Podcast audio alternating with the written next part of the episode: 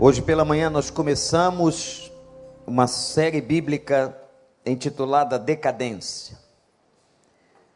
Esta série será uma série onde abordaremos cinco mensagens sobre a história e uma síntese histórica da vida de Saul. Eu disse à igreja de manhã, gente, que isso nasce, na maioria das vezes, fruto da reflexão na vida devocional do pastor. É no momento que a gente se tranca com Deus, que o Espírito Santo traz revelações extraordinárias. E foi travando uma questão com o Senhor no livro de Samuel, com a história de Saul, que Deus me trouxe à luz desta série que nós vamos continuar, começamos hoje de manhã e vamos continuar quinta-feira no Celebrando a Vida, às 20 horas, e no próximo domingo. Queria que você abrisse a sua Bíblia em 1 Samuel. Eu vou apenas fazer uma rápida síntese. Para aqueles que não estavam aqui hoje pela manhã, quem é que não estava aqui no culto da manhã? Levante a mão. Quase todos. Pelo menos 80% desta congregação.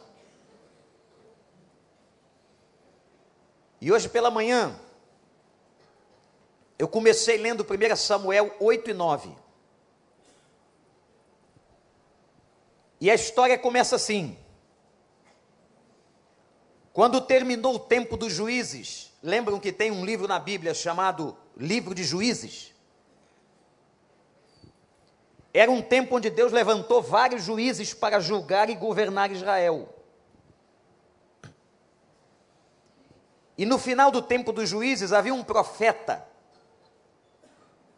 que a sua mãe o havia consagrado no templo, ela que era estéril, e prometeu a Deus o seguinte: se o Senhor me der um filho, eu devolverei.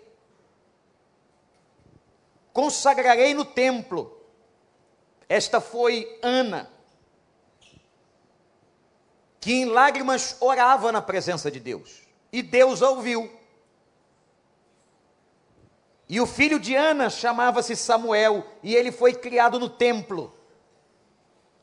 Porque Ana cumpriu a promessa, a palavra que havia dado a Deus. Presta atenção.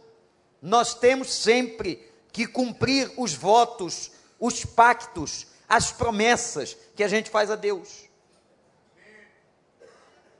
Samuel foi criado no templo. E aí, gente, quando terminou o período dos juízes, Samuel era um profeta respeitado e estimado. Mas por razões que nós não entendemos, talvez isso sirva para você. Os filhos de Samuel não andaram na presença de Deus como deveriam. Nem sempre os filhos vão andar nos caminhos que nós ensinamos. Nem sempre o fato do seu filho ou da sua filha não estarem nos caminhos de Deus é culpa sua. Faça a sua parte. E se um dia se desviaram, continue orando por eles, mas lembre-se que eles têm arbítrio e decisão própria. E quando o povo viu que os filhos de Samuel não andavam no caminho do Senhor, e o povo tinha um inimigo, dentre tantos, que era muito forte, que era o povo filisteu. O povo temeu. E quando o povo temeu, o povo vai a Samuel, o profeta, e diz assim: peça a Deus que nos dê um rei. Irmãos, a Bíblia diz, no capítulo 8, que pareceu a Samuel que aquilo não era bom. E Samuel foi consultar a Deus e Deus disse: Faça o que o povo está pedindo. Porque Samuel, e Deus agora leu o coração, Deus leu o coração de Samuel como leu o seu, como leu o meu. Deus diz a Samuel: Samuel, Veja que revelação psicológica fantástica, doutora Lúcia. Samuel, não foi você que eles rejeitaram.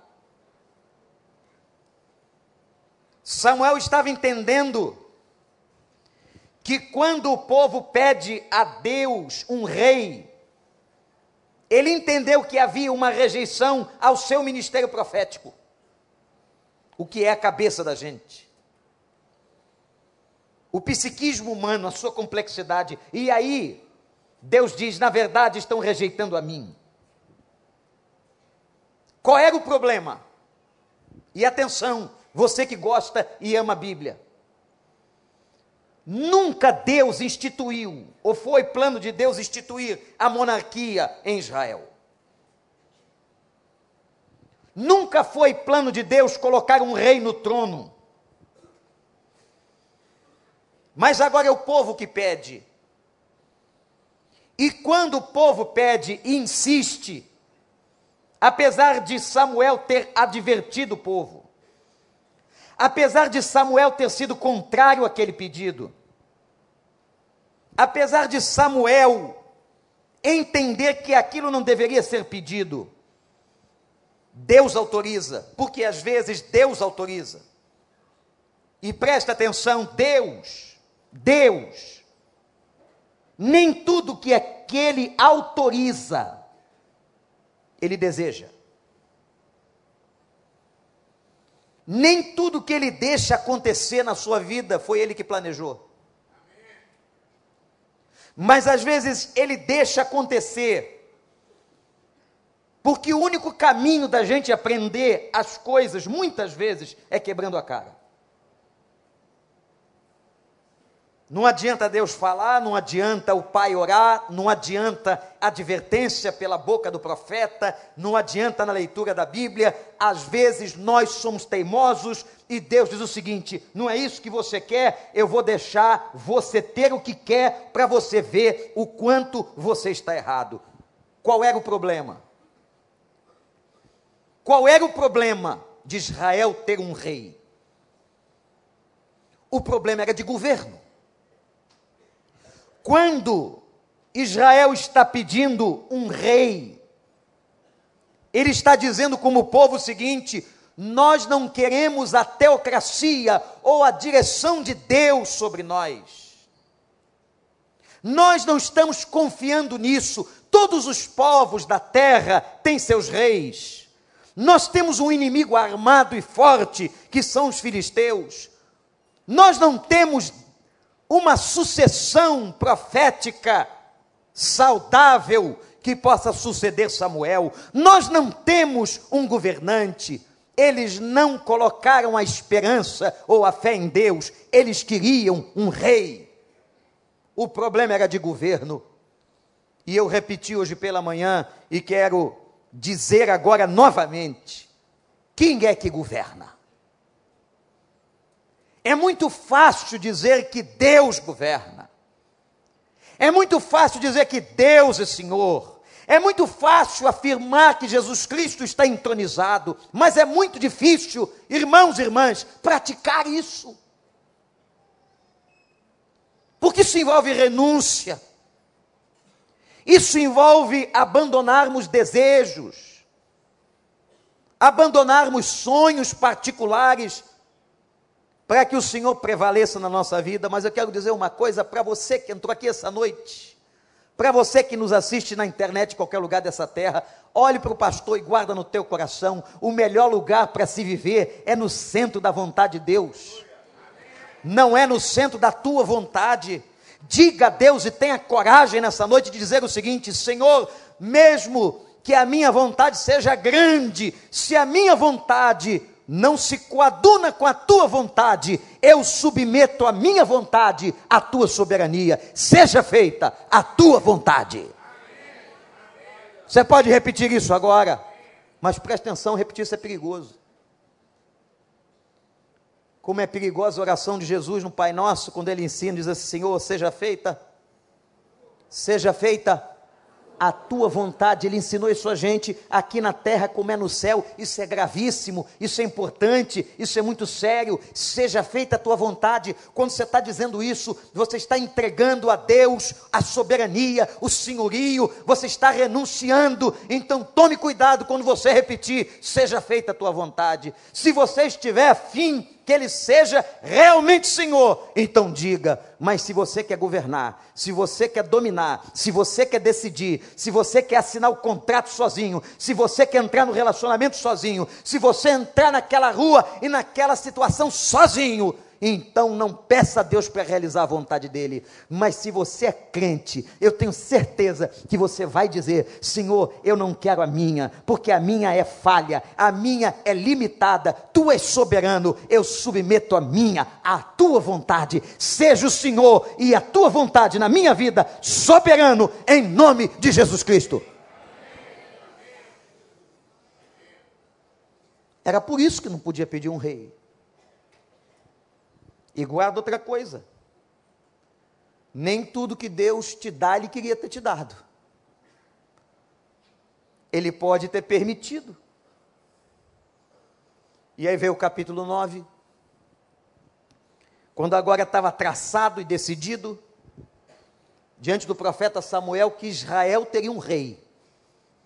Vocês não querem um rei? Eu darei, diz o Senhor. E Deus então vai escolher um homem da tribo de Benjamim.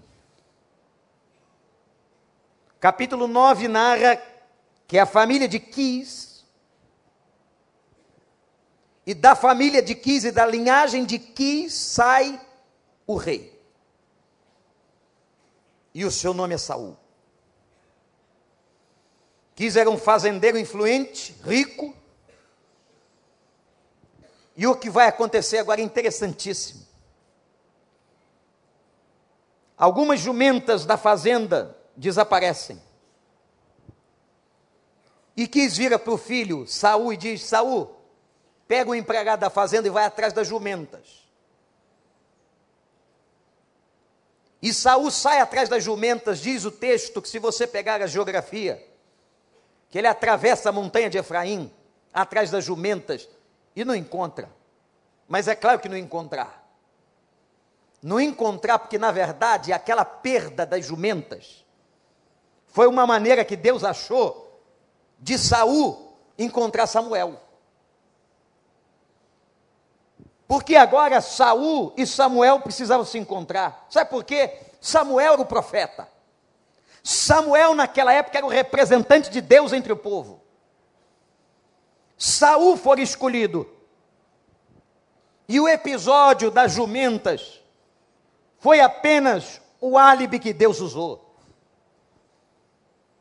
Quando então o servo que está com Saul diz: Não encontramos, e Saul sugere que retornassem para a fazenda sem as jumentas, meu pai entenderá.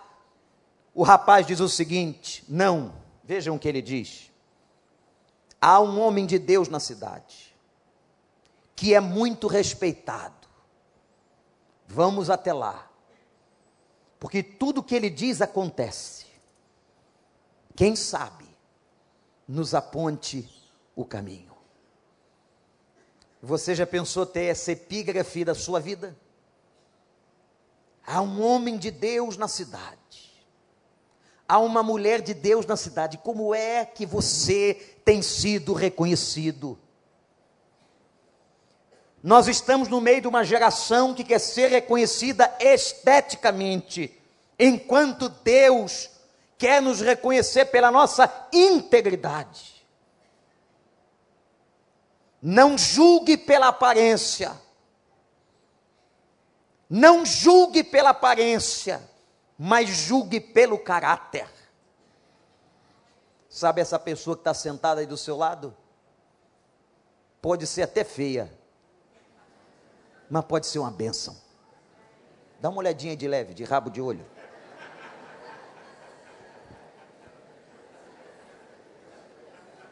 Aproveita e vê beleza nela. Tá difícil, procura mais.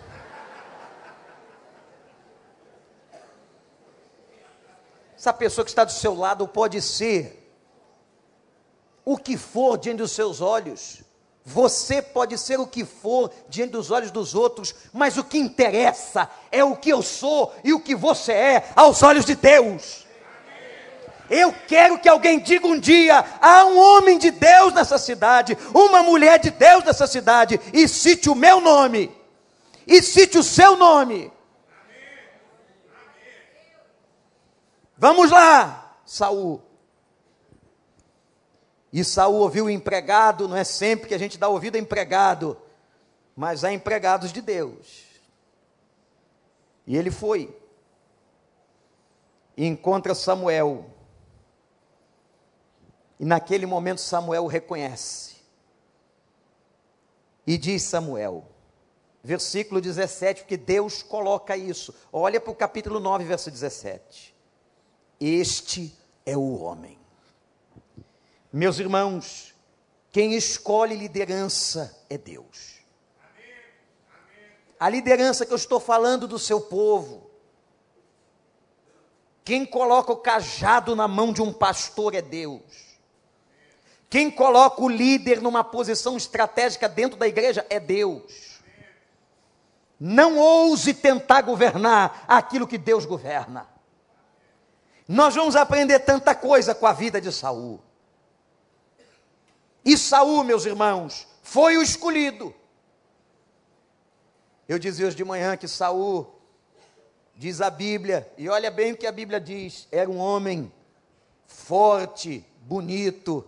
Chamei a atenção das senhoras solteiras, das moças solteiras, hoje de manhã, para que imaginassem este homem alto, bonito. A Bíblia diz que ele tinha uns olhos maravilhosos e que o homem mais alto de Israel era um palmo menor que Saul.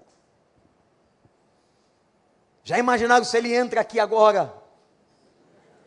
Um homem dessa altura e dessa estirpe. Gente, eu falei de manhã, um cara pequeno como eu se esconde fácil. No meio da multidão ninguém me encontra. Agora Saul, era bonito, era sarado, academia em dia, malhadão, cheio de orto molecular em casa. Olha quanta gente que toma pílula de manhã. Às vezes 20, 15, 19, 32, alguém já me falou. Para quê? Ah, pastor, para eu ficar mais bonito. Eu falei, mas não está adiantando. Dá uma olhadinha no espelho. Olha aí, pastor Ricardo. Pessoal tomando pílula, tomando pílula, tomando pílula, e não adianta. O senhor que é o pastor dos esportes. Mas Saul tinha alguma coisa que era por dentro e não por fora. E quando Samuel disse: Esse homem é você, começa a aparecer, irmãos, o porquê que Saul chegou onde chegou, mas presta atenção, sabe como é que é o nome dessa série? Decadência. E eu disse de manhã, e quero dizer para o seu coração e para o meu coração, que só pode haver decadência se primeiro houver ascendência. Só pode haver queda se alguém subiu. E o que nós não queremos na nossa vida o que você não quer na sua vida é decadência. Você não quer decadência em nenhum sentido. Nem na sua vida financeira, nem no seu casamento, nos seus negócios, como pessoa. Agora, se você não quer decadência, olhe para a história de Saul. Porque antes de gozar decadência, experimentar isso, e a gente vai ver isso nos próximos dias, ele ascendeu ele subiu. E quando ele escuta Samuel, diz assim: Não sou eu, não pode ser eu. Porque a tribo de Benjamim é a menor das doze de Israel. E a minha família é a menor família da tribo que é menor. Sabe o que Saul está dizendo naquele momento, irmãos? Apesar de toda a sua beleza exterior, ele está dizendo: Eu não sou digno eu não tenho competência. Saul tinha humildade. aprendamos neste momento como é que um homem cresce. Quer saber como é que um homem é grande? Não é pelo seu tamanho físico exatamente. Um homem é grande quando ele é pequeno, no seu sentido espiritual, quando ele se humilha e é quebrantado. Ao coração quebrantado e contrito, o Senhor dá graça, mas ao soberbo, o Senhor rejeita. Um homem é grande, uma mulher é grande, quando se humilha na presença de Deus. E foi Jesus Cristo. Jesus Cristo disse: aquele que quiser ser grande, que seja servo. Que aprenda a servir. No mundo não é assim. No mundo, quando as pessoas estão no reino do mundo, elas crescem, elas se desenvolvem, elas galgam posições de status, elas agora têm várias secretárias, elas têm gabinetes pomposos, elas têm dinheiro, elas têm carros ao seu favor, elas são quase intocáveis. Isso é o reino do mundo, mas no reino de Deus, aquele que cresceu é porque foi absolutamente servo. Você quer ser líder? Você lidera a célula? Você quer liderar ministério na igreja? Você quer chegar ao ministério pastoral? Você quer ser um missionário? Eu não sei que você quer servir, de que maneira servir, mas se você quiser ser grande aos olhos de Deus, seja humilde. Humildade é estilo de vida. E não vem com esse negócio, essa falsa humildade de palavrinhas, não, porque Deus conhece o coração. Não. Ele é muito mais importante que eu. Que mentira, às vezes lá dentro diz assim: eu sou muito melhor do que ele. Essa falsa modéstia, essa coisa hipócrita do coração da gente, que gosta de governar, que gosta de mandar. Mas Deus sabe quem tem o espírito quebrantado. Se você não tem espírito quebrantado e humilde, peça a Deus, Senhor, me ensina a humildade. Só que agora vem o capítulo 10. E agora eu vou ler a Bíblia. Entendeu a introdução? Entendeu primeiro que no capítulo 8 o povo pede um rei? E por que que Deus não queria dar o rei? Porque eles não entenderam a questão do governo, de quem governa, Deus queria ser o rei, mas eles tiraram Deus, idolatria. No capítulo 9, o escolhido por Deus é Saul, da família de Quis. E agora vamos ver o capítulo 10. Deixa a Bíblia aberta. Samuel apanhou um jarro de óleo, derramou sobre a cabeça de Saul e o beijou, dizendo: O Senhor o ungiu como líder da herança dele. Olha que frase o Senhor ungiu você como líder da herança dele. Hoje, quando você partir, encontrarás dois homens perto do túmulo de Raquel, em Zelza, na fronteira de Benjamim. Eles lhe dirão: as jumentas que você foi procurar já foram encontradas. Agora seu pai deixou de se importar com elas, está preocupado com vocês ele está perguntando como encontrarei meu filho Saul. Então dali você prosseguirá, disse Samuel a Saul, pelo carvalho de Tabor, e três homens virão subindo ao santuário de Deus, em Betel. Encontrarão você ali, um estará levando três cabritos como três pães, e outro três pães e outro uma vasilha de couro cheia de vinho. Eles cumprimentarão e lhe oferecerão dois pães que você deve aceitar. Depois você irá a Gibeá de Deus, onde há um destacamento dos filisteus. Ao chegar à cidade, você encontrará um grupo de profetas que virão descendo do altar do monte, tocando liras, tamborins, flautas e harpas, e eles estarão profetizando. O Espírito do Senhor se apossará de você, e com eles você profetizará e será um novo homem.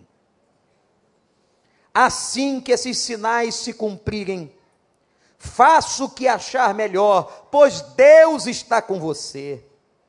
Vá na minha frente até Gilgal, depois eu irei também para oferecer holocaustos e sacrifícios de comunhão, mas você deve esperar sete dias que eu chegue e lhe digo o que fazer. Quando se virou para afastar-se de Samuel, Deus mudou o coração de Saul e todos aqueles sinais se cumpriram naquele dia. E chegando a Gibeá, um grupo veio em sua direção e o espírito de Deus se apossou de Saul e ele profetizou no meio deles. Quando os que já o conhecia viram-no profetizando, com os profetas perguntaram uns aos outros: "O que aconteceu ao filho de Quis? Saul também está entre os profetas." Um homem daquele lugar respondeu: é quem é o, e quem é o pai deles. De modo que isso só se tornou um ditado. Saul também está entre os profetas. Depois que Saul parou de profetizar, foi para o altar do monte. Então o tio de Saul perguntou a ele e ao seu servo: Onde vocês foram? Saul respondeu: Procurar as jumentas. Quando, porém, vimos que não seriam encontradas, fomos falar com Samuel. E o que Samuel disse? perguntou o tio de Saul. Saul respondeu: Nos garantiu que as jumentas tinham sido encontradas. Todavia, Saul não contou ao tio o que Samuel tinha dito sobre ele. Samuel convocou o povo de Israel ao Senhor em Mispa e lhe disse: Assim diz o Senhor, o Deus de Israel: Eu tirei Israel do Egito e libertei vocês do poder do Egito e de todos os reinos que os oprimiram. Mas vocês agora rejeitaram o Deus que os salva de todas as suas desgraças e angústias e disseram não. Escolhe um rei para nós. Por isso agora apresente-se perante o Senhor, de acordo com as suas tribos e os seus clãs Tendo Samuel feito todas as tribos de Israel se aproximarem, a de Benjamim foi escolhida.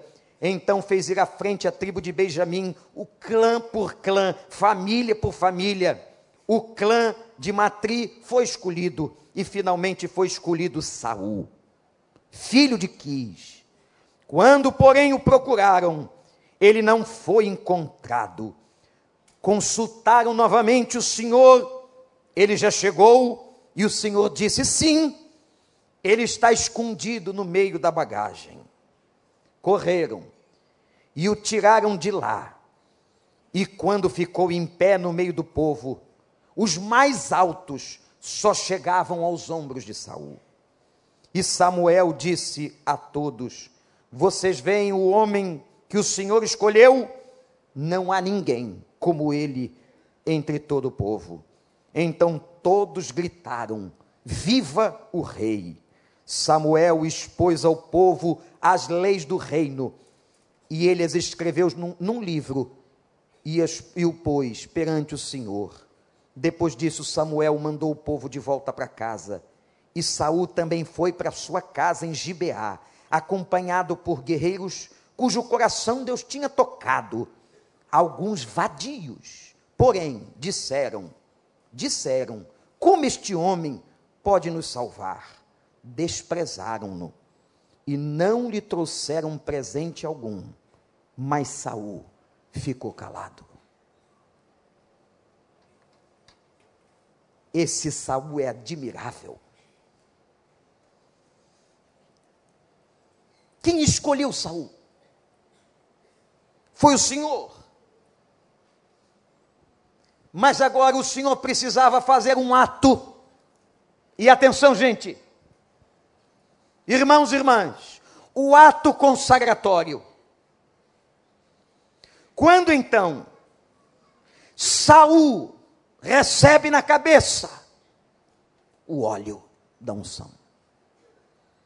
E Samuel derrama sobre ele a unção de Deus.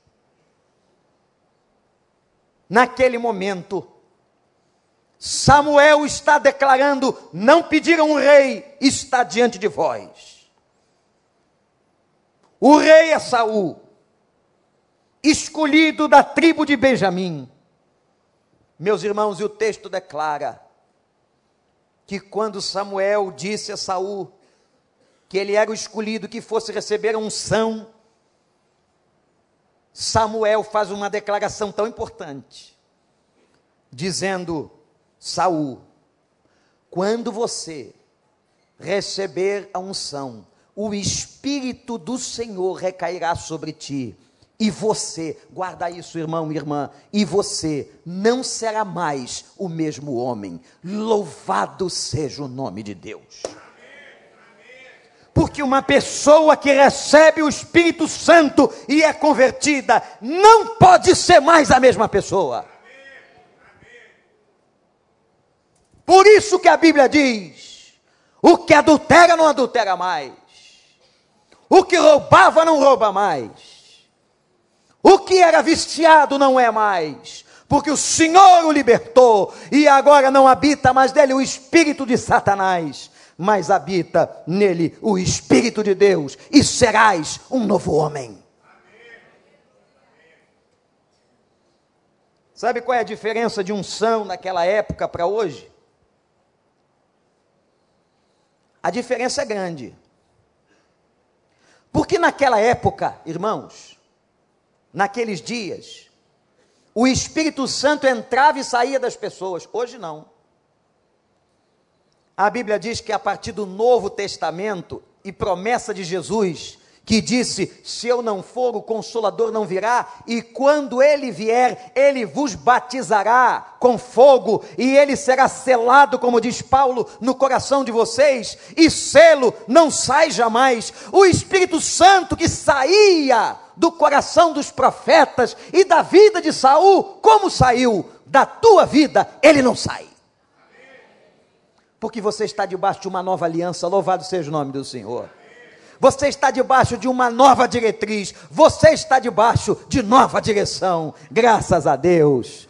O Espírito Santo não te abandona, o Espírito Santo não vai embora. Quando você está com um problema, quando você está numa crise, até quando você comete um pecado, ele se entristece, mas ele não te deixa. Ele selou você e você agora é filho do Altíssimo. Quem tem o Espírito Santo aqui, fica em pé.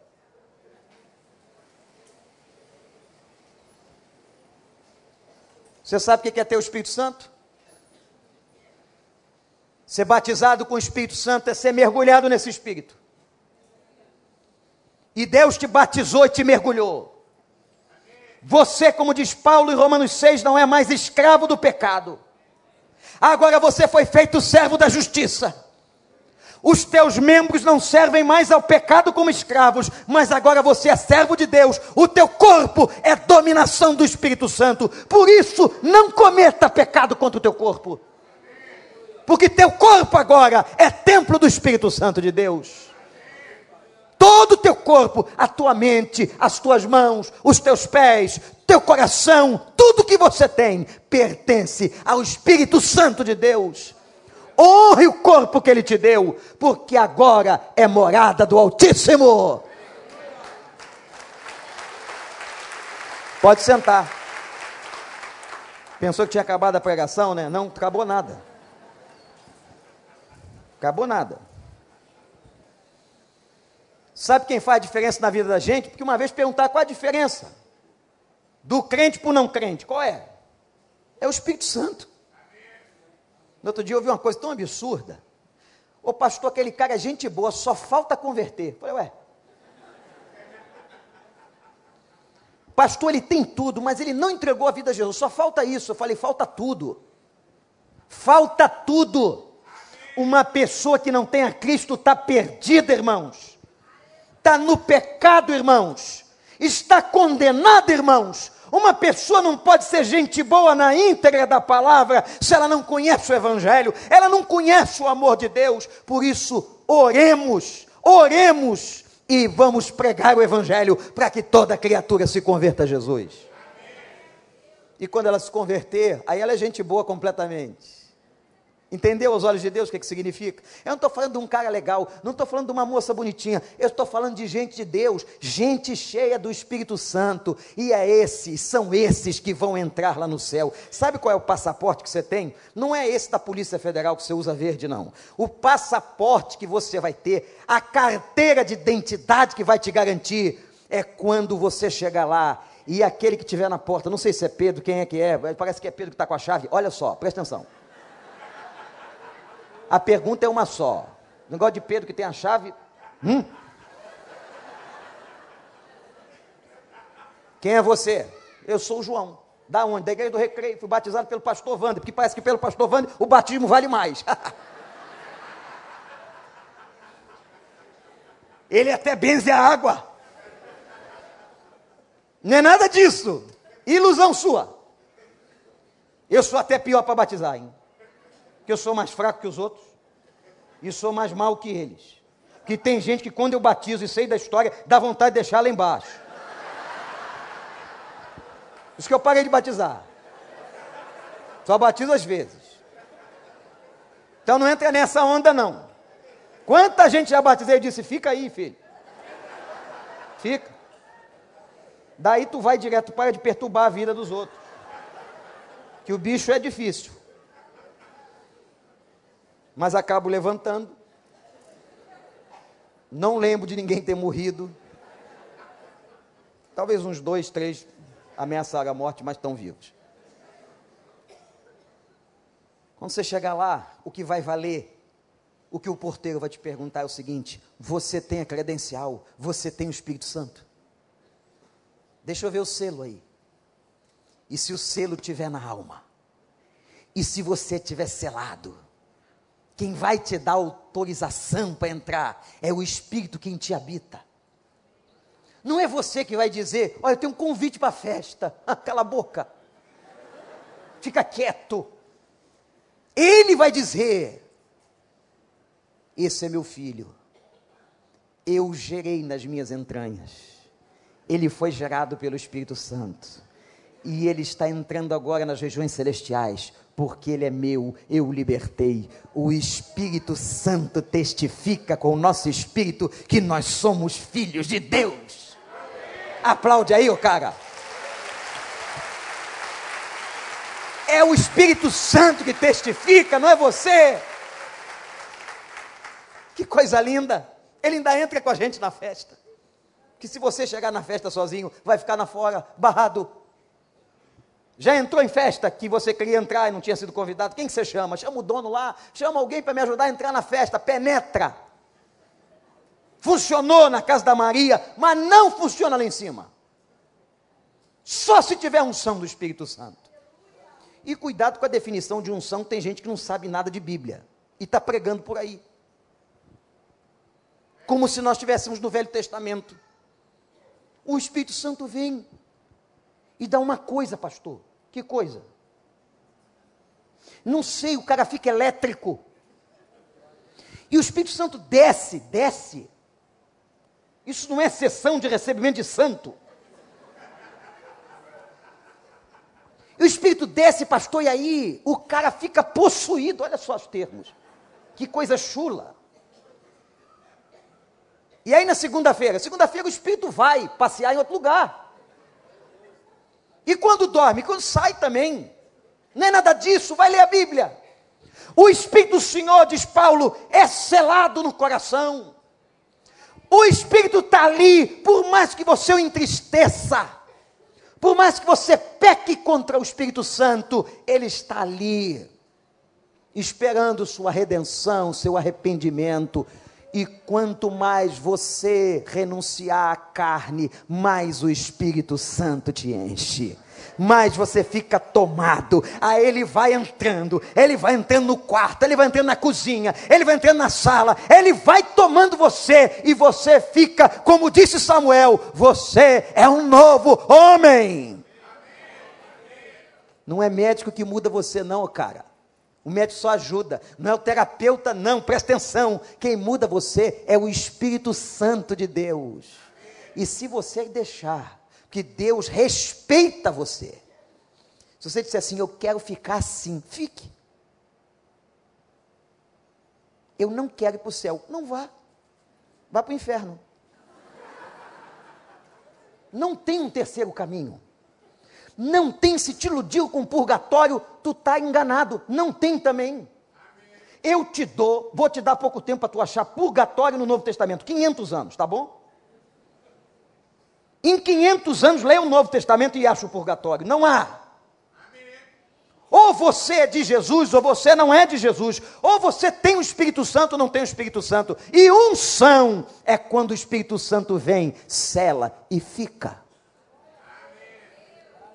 Agora, o Espírito Santo vai trabalhar na pessoa à medida que você deixa. Por isso que tem crente ordinário por aí. Sabe aquele crente, nota 2? Se converteu, foi batizado, mas é nota 2 continua lá com os pecadinhos escondidos, o Espírito Santo está nele, mas está triste. O Espírito Santo não pode crescer, ele não pode ser usado, porque o Espírito Santo não pode usar muito uma pessoa suja. E aí ele fica nota 2, aí ele dá uma melhorada, diz assim: estou nota 3 agora, pastor. Sem vergonha. Sabe o que Deus quer da sua vida e da minha? Nota 10. Ele quer a possibilidade de entrar em tudo, ele quer entrar, ele quer ser Senhor, mas para isso tem que ter devocional, tem que ler Bíblia, tem que orar, tem que buscar e tem que dizer: Senhor, renuncio, toma conta. Aí o Espírito Santo não só batiza e entra, aí o Espírito Santo te torna pleno. É isso que é plenitude do Espírito Santo. Já ouviu falar disso? Então não pense que o Espírito Santo é como no Velho Testamento que vai e volta, não. Que entra e sai pecou, saiu. Leu a Bíblia, voltou. Segunda-feira no trabalho, saiu. Olhou para a mulher dos outros, saiu mais ainda. Aí voltou, fez uma oração, perdoa, Senhor, o Espírito Santo volta e entra. Fica um entra e sai desgraçado. Como se o mérito, o cara não entende Bíblia, fosse seu. Você sabe por que você é salvo, meu irmão? Pela graça é favor que eu não mereço. Eu vou entrar no céu pela graça. Só. Tem gente assim, não, eu vou, eu vou fazer tudo certinho. E fazer tudo certinho aonde? Só de você dizer assim, vou fazer tudo certinho, errou. Já pecou. E tem cara de pau que diz assim, Senhor, eu sou um homem tão bom, por que, que eu merecia isso? Ah, eu não posso dizer o que eu gostaria. Você é bonzinho, não é? Eu não matei, eu não roubei, mentira, está mantando um monte de gente no coração, tem ódio, tem inveja, tem sentimento ruim, pensa em coisa errada, cobiço que não pode, aí vem com a cara de pau, eu sou tão bonzinho, você não vale nada, eu não valho nada, nós somos salvos pela graça. Entendeu? Fui claro, Zé Carlos? É a pergunta que eu sempre faço para o Zé Carlos. Foi claro, Zé Carlos? Aí Deus ungiu o, o Saul. Cadê Saul? Como é que se esconde um homem daquele tamanho? Cadê? Cadê? Sumiu. Olha aí, sumiu. Aí eles voltaram a Deus. Peraí, o rei que o Senhor nos deu sumiu. Como? Tomou bombril? Sumiu. Doril, né? Não era bombril, era Doril. Tomar bombril deve ser difícil. Deve descer difícil. É Doril. Mas se não prestou, também tu toma o Doril e come o bombril, que vai areando a tua panela interior. Olha como o Espírito revela. Oh, ainda deram glória. Esse mundo está perdido, pastor Daniel. Deram glória a Deus pelo bombril. Cadê o rei? Sumiu. Vamos orar. Senhor, o Senhor nos deu um rei, foi embora, sumiu. Sumiu. Aí Deus disse assim: não, não está aí. Está escondido na bagagem. Olha onde o cara, um cara daquele tamanho, com aquela estirpe, com aquele físico, se escondeu atrás da mala. Meu Deus! Por que, que ele se escondeu atrás da mala? A Bíblia é um negócio fantástico, só que a gente tem que ler. Certamente, Saul sentiu o peso de ser rei. Eu também quero me esconder.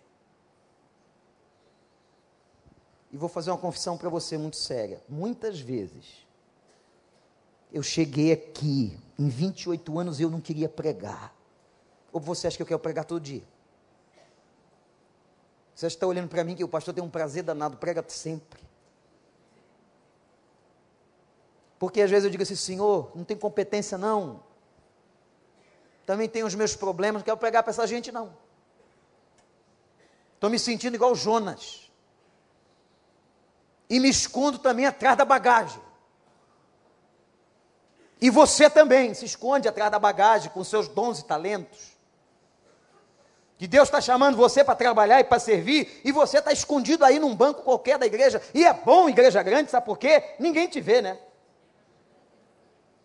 Ninguém te descobre no meio da massa. É fácil se esconder atrás da bagagem. Talvez você esteja escondido como Saul. Deus te ungiu, Deus te deu o Espírito Santo.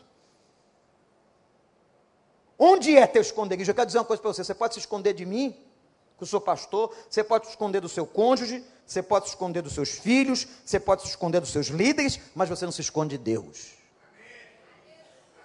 E olha que Deus, quando quer, Ele diz onde está, hein? Não está aí. Imagina. O cara é igual aquele sujeito da escolinha lá que diz, descobriu eu aqui. Ficou lá. E o Senhor revela, está ali, ó. Deus às vezes nos expõe. Por que é que você está se escondendo?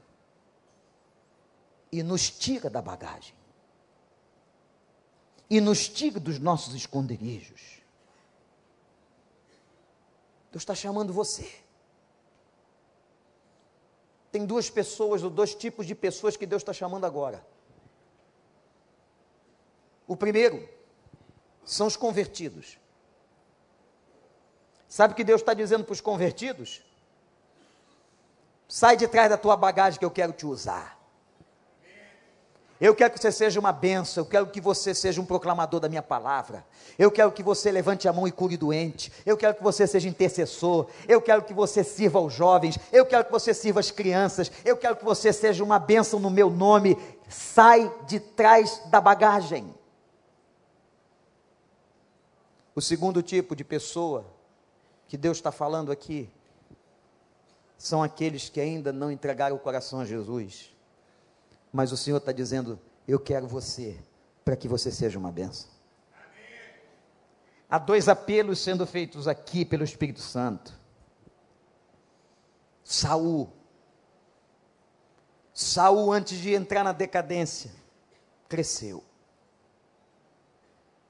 Até ter se escondido, suou como sendo a sua confissão de incompetência.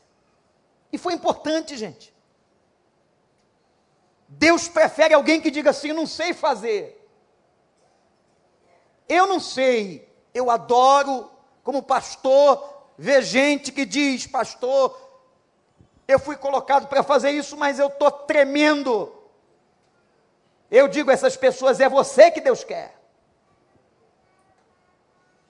Deus quer usar aquele que sabe das suas limitações.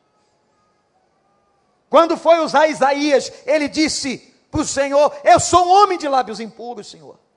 Sabia das suas limitações. Quando foi usar Jeremias, Jeremias disse: Senhor, eu sou imaturo e sou uma criança. É desses e esses que Deus usa. Mas lembra de Pedro? É comigo mesmo.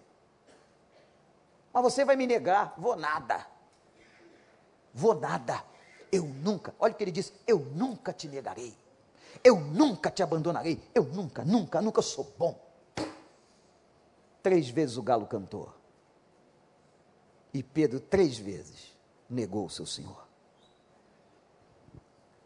Aí Jesus olhou e disse para ele assim: Pedro, quando você se converter, receber o Espírito Santo, você vai ser um novo homem Você que veio aqui essa noite, eu não sei como é que está a tua vida, mas eu quero repetir essa frase que você leve no seu coração, dentro do seu ouvido. Quando você tiver o Espírito Santo, você será uma nova pessoa. Um novo homem, uma nova mulher. Sabe por que, que Saul acendeu? Depois a gente vai falar da decadência dele, que é o título da nossa série. Mas ele acendeu porque foi humilde, porque reconheceu suas incompetências, porque recebeu o óleo da unção, porque foi e aceitou a escolha.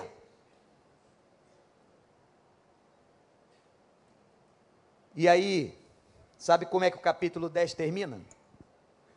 A Bíblia diz que alguns vadios, está aí no texto,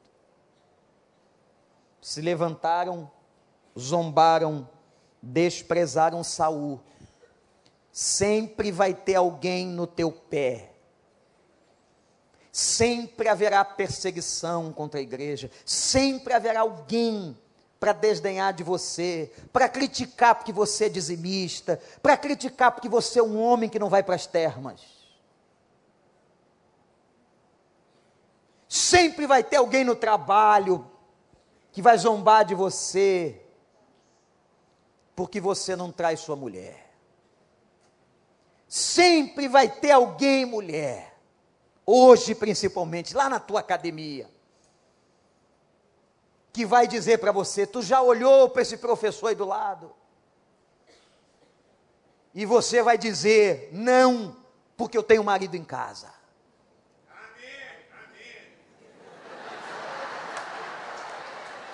Esse aqui é um amém de prevenção.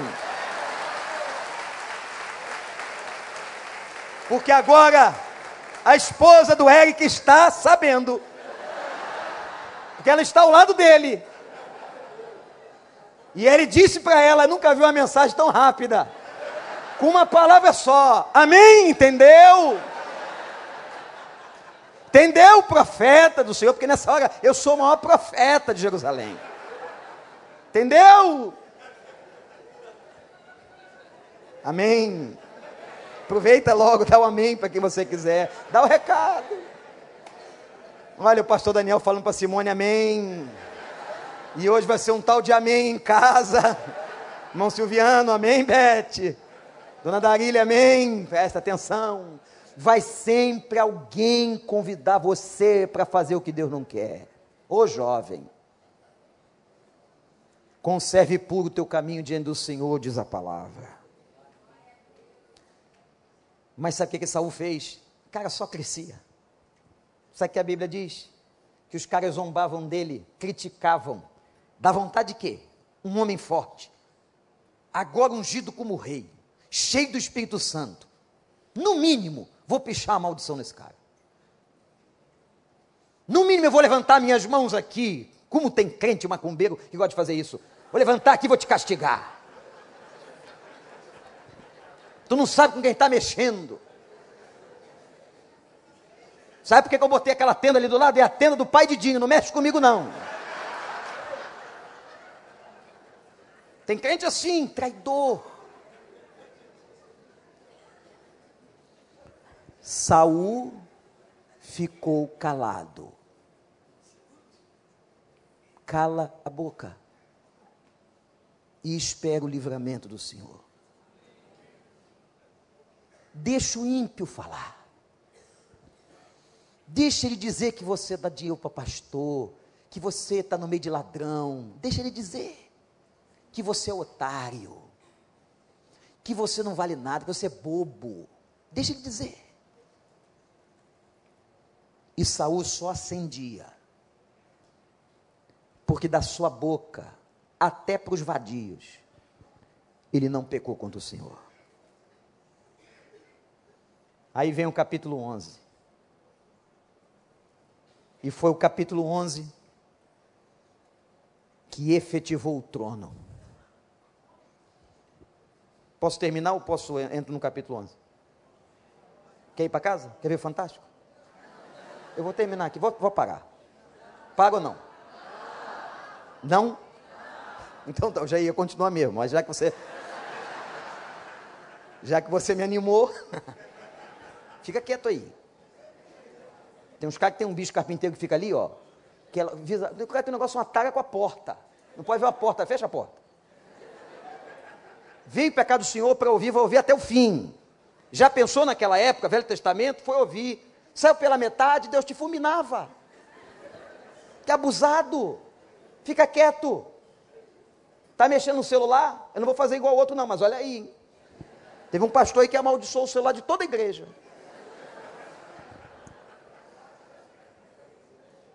Surgiu um cara chamado Naás, capítulo 11. Naás, traduzindo no Velho Testamento do hebraico, é a serpente. Sabe quem é a serpente? Hã? Anteontem vi uma cobra andando na calçada. Feia, preta, grande. O que, que eu fiz? Hã? Valente do Senhor, corri. Como todo mundo tem que fazer. Esse cara cercou a cidade de Gileade e disse para o povo assim: Ó, vocês estão cercados, eu sou mais forte. Diz a Bíblia que naquela época não tinha ferreiro. Quando você lê as coisas na Bíblia, tem que buscar, tem que entender. Sabe o que significa não ter ferreiro? Não tinha armamento. Os filisteus tiraram os armamentos dos judeus. Como é que vai lutar sem lança? Sem escudo? Vai perder a batalha. Nás cercou a cidade. Nás era um amonita e disse: Não sai ninguém daí que eu vou tomar a cidade, a menos que, presta atenção na proposta. Olha que proposta legal que o diabo fez. Eu só não mato todo mundo se vocês tomarem a decisão de deixar eu furar, olha a proposta, o olho direito de cada homem da cidade. Vai ficar todo mundo pirata aqui. Por que, que ele queria furar o olho direito? porque era o olho da mira. Não tinha precisão de arma laser. Quem trabalhou com arco e flecha, se você colocar, ou com arma, alguma coisa balizando o teu outro olho, você consegue uma mira melhor. Furar o olho direito é tirar o olho da mira em que você podia atacar o inimigo. Sabe o que o inimigo quer fazer às vezes? Ele não quer te matar, ele só quer te ferir. Às vezes o inimigo quer só deixar você inoperante. O inimigo às vezes quer só debochar de você, mexer com você, deixar você cego. Um soldado cego, como pode ter um soldado cego no exército?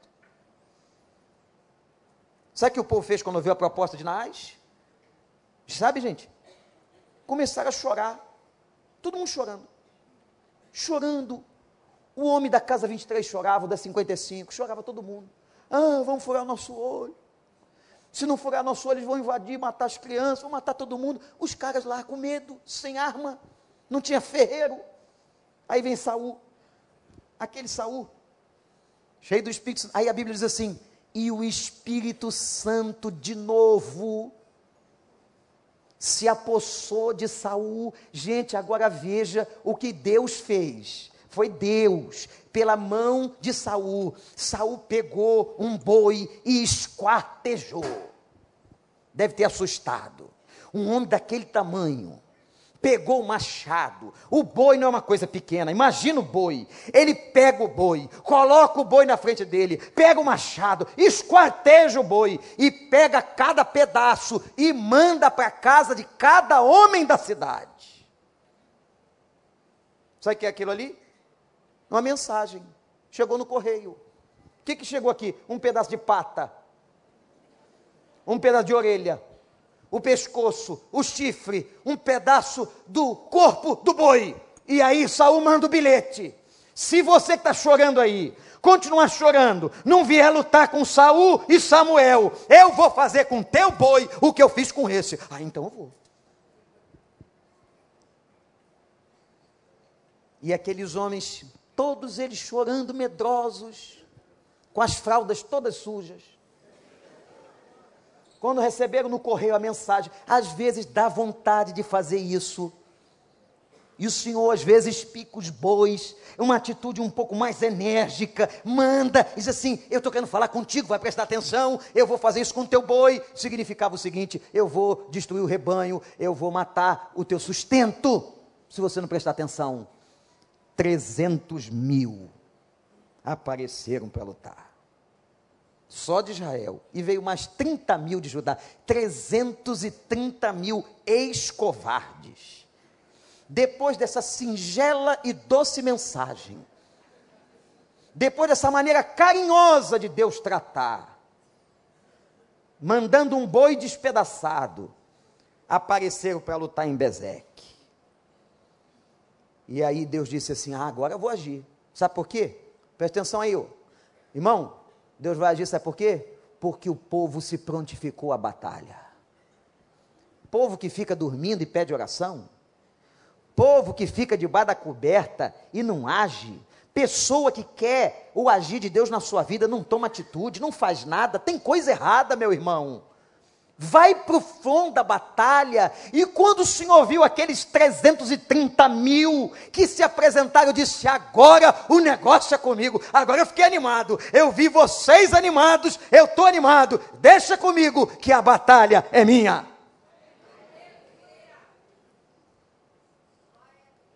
E o Senhor fez uma promessa. Olha a promessa, para tu levar ela para casa. Na hora mais quente do dia, eu vou dar vitória. Começou a batalha de madrugada dos 330 mil homens liderados por Saul contra os Amonitas. Começou de madrugada a batalha e se estendeu até o meio-dia. Você sabe o que é, é para uma batalha sem armamento no meio do deserto, no Oriente Médio? O texto diz assim: na hora mais quente do dia, olha para mim, meu irmão, que você pode estar tá passando a hora mais quente, mais difícil da tua vida. É nessa hora que Deus dá vitória. Glorifique o nome do Senhor, porque é nessa hora. Você pode estar tá dizendo assim: Senhor, eu não aguento mais. Eu estou exaurido, eu não aguento mais essa briga, eu estou brigando há tantos anos, eu estou com esse problema há tanto tempo, esse sol a pino na minha cabeça. É agora, meu filho, você está disponível, você está batalhando, você está orando, você está de joelho, você está quebrantado, você está com a Bíblia aberta. Eu vou agir e vou te dar vitória na hora mais difícil, para você entender que a vitória é minha. E foi assim que venceram os Amonitas na hora mais quente do dia. E eu termino dizendo para você o seguinte, no capítulo 11: que quando terminou a batalha, está na Bíblia, o Senhor encheu eles de alegria. E sabe o que eu me lembrei, irmãos pastores e igreja? Eu me lembrei daquele texto. O choro pode durar uma noite, mas a alegria vem daqui a pouco. Oh, que coisa linda o Senhor. O Senhor deixa, o Senhor vê, o Senhor nos ensina. A gente está suando meio-dia na batalha. O Senhor quer que você só se apresente, só se aliste no exército dele. Não seja covarde, não. Vai para o joelho, vai para o jejum, vai para oração, vai para a palavra, cai no pó, clama, pede, chora, se quebranta e Deus vai te honrar. Quando o sol estiver quente, quando você não aguentar mais, Deus vai te honrar. E quando você receber a vitória e a honra, a honra do Senhor, porque você vai ser chamado valente do Senhor, Ele vai encher você de alegria. E aí, a gente vai proclamar o seguinte: nós vencemos na raiz. A serpente está morta. Nós vencemos na vitória de Cristo Jesus. Nós vencemos porque estamos cheios do Espírito do Senhor. Nós vencemos porque nós nos dispusemos à batalha. Nós vencemos porque somos do Senhor. Você está aqui hoje, neste lugar, cheio de dúvida, cheio de crise, num grande problema. Eu quero declarar para você nessa noite: coloque-se diante do Senhor e você vai jubilar no momento mais difícil, que a vitória do Senhor é a nossa força. Esse era Saul. Saul humilde. Saul reconhecendo sua limitação. Saul guerreiro. Saul bonito por dentro, Saul bonito por fora. Saul, Saul ascendendo. E depois dessa batalha contra os amonitas, senta no trono. Saul está no topo. Saul está lá em cima. Sabe o que é o capítulo 12, meus irmãos? Samuel vê que Saul cresceu e se despede. Eu não vou nem ler para não chorar. Mas a despedida de Samuel, do seu ministério profético já velho, é de cortar o coração. Hoje tu não vai dormir se tu não ler ainda o capítulo 12. Quando Samuel se despede, sabe por que, que ele quis se despedir? Porque Saul estava grande. Saul ascendeu. Mas esse mesmo Saul vai começar a sua decadência. E eu vou continuar contando essa história quinta-feira. Te abençoou? Alguma coisa que eu disse aqui valeu para sua vida?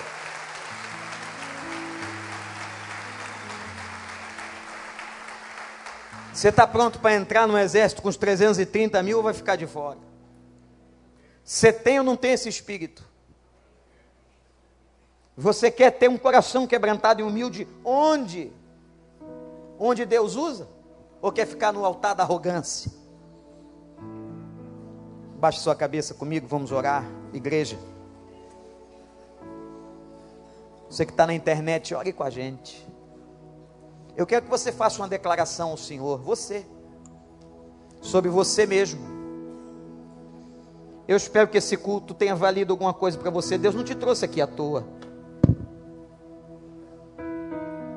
Diz para ele o que, que valeu. Diz para ele onde é que você tem que mudar. Qual foi a parte da revelação da palavra que mexeu com você? Quem sabe você está na hora mais quente do dia. Você está no pior verão. O sol está castigando você. E você precisa do alívio. Na está no teu encalço. A serpente quer te matar. Mas o Senhor está com as mãos estendidas para te dar a vitória. E só depende de você dizer assim: Pai, me quebranta, eu abro meu coração, eu recebo, eu quero ser um dos 330 mil, eu recebo. Adoremos o Senhor com as nossas palavras, com o nosso canto, com o nosso coração.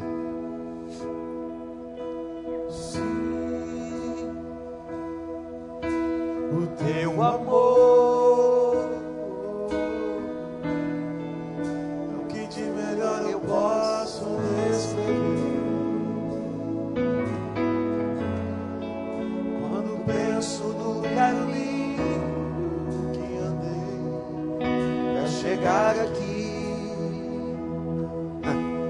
Caminho difícil, né? Já caminhou muito, né, meu irmão? amor. Que de melhor eu posso Quando penso no caminho que andei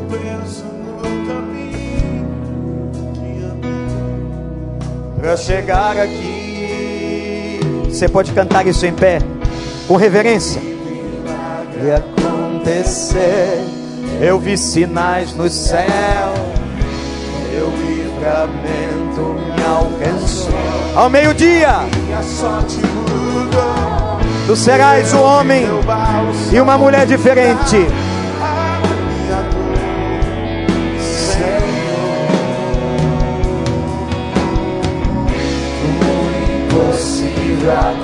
aconteceu, bateu na minha porta. Os vadios não acreditam, mas eu não desisti. choro durou uma noite.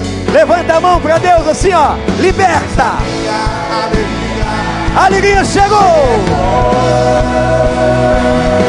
Oh, glória a Deus. nosso Deus é. De novo, de novo.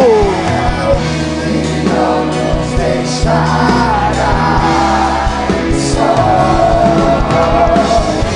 O nosso Deus é fiel. Não nos deixará sós. O nosso Deus é fiel.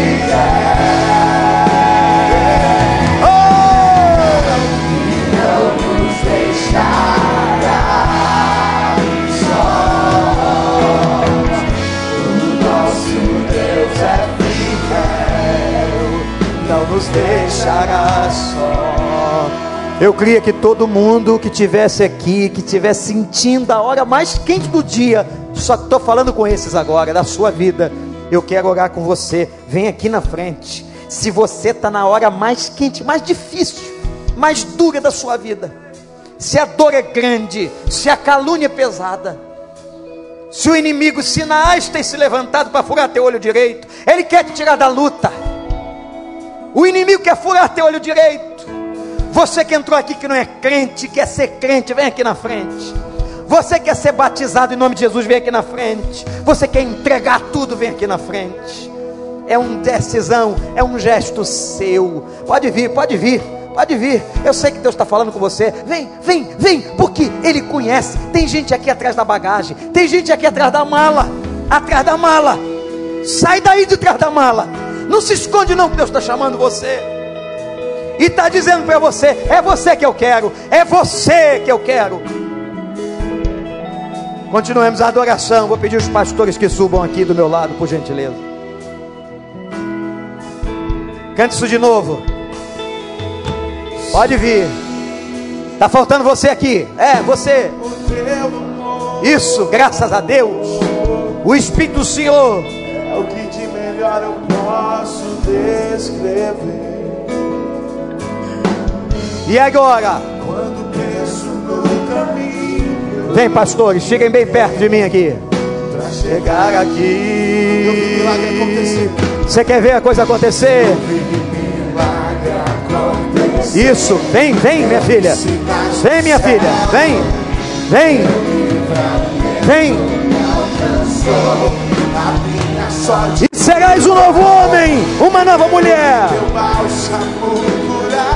E serás uma nova mulher, um novo homem.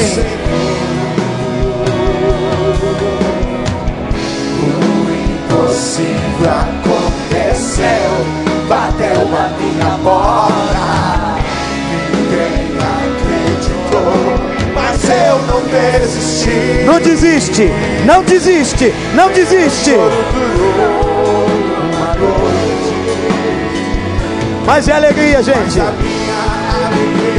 Chegou!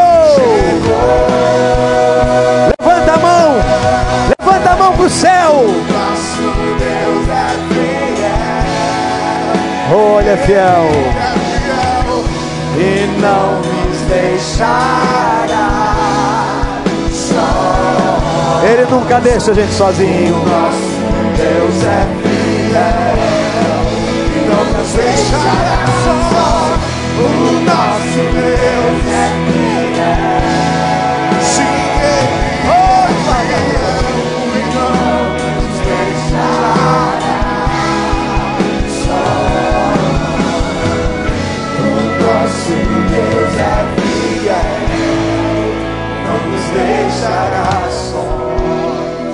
Levante a mão sobre os irmãos que estão aqui na hora mais quente do dia.